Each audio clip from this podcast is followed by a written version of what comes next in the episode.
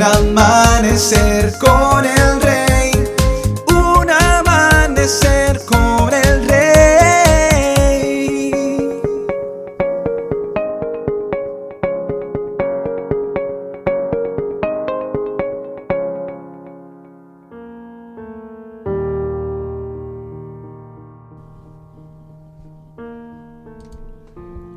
Muy buenos días y bendiciones para todos.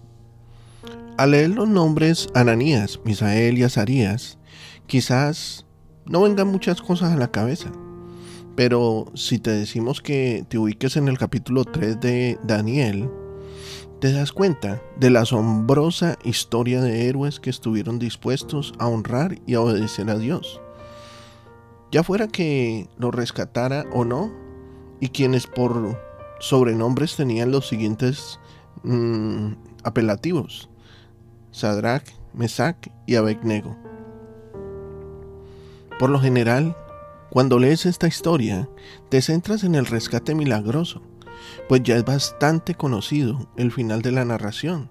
Sin embargo, en ese momento preciso, estos tres amigos no tenían ni la más mínima idea de lo que les sucedería al entrar en aquel horno con fuego ardiendo.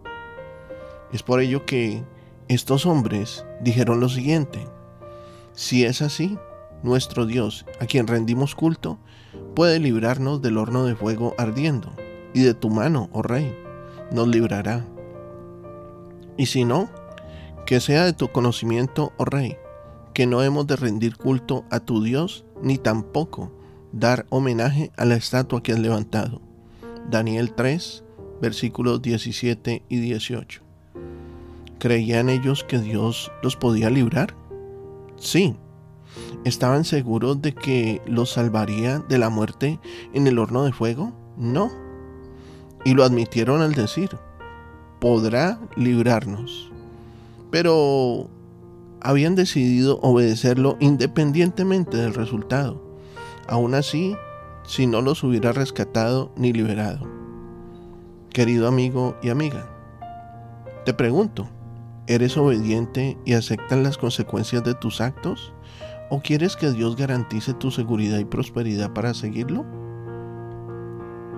El testimonio de estos tres hombres te debe impulsar a permanecer fiel y ser un radical por Jesús, ya sea que te libre o no de las consecuencias por seguirlo algo sí debe estar muy firme en tu corazón y es que tu fe no se negocia.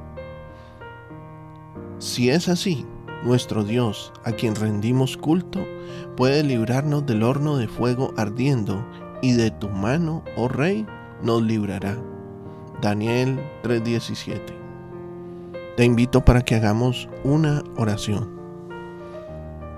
Amado Dios y Padre Celestial, Hoy venimos ante ti, Señor, conscientes de que aún en momentos difíciles, por nuestra mente pasan muchas dudas. Aún nuestra fe puede flaquear. Y es por eso que hoy necesitamos cada día más de ti.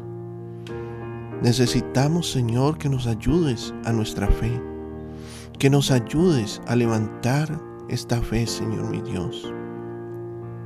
Venimos ante ti para pedirte, Señor mi Dios, que hagas de nosotros personas radicales, personas obedientes, personas, Señor, que estén dispuestas a creer en ti, aun si las probabilidades, si las circunstancias, o si nos salvas o no nos rescatas de la situación que estemos pasando.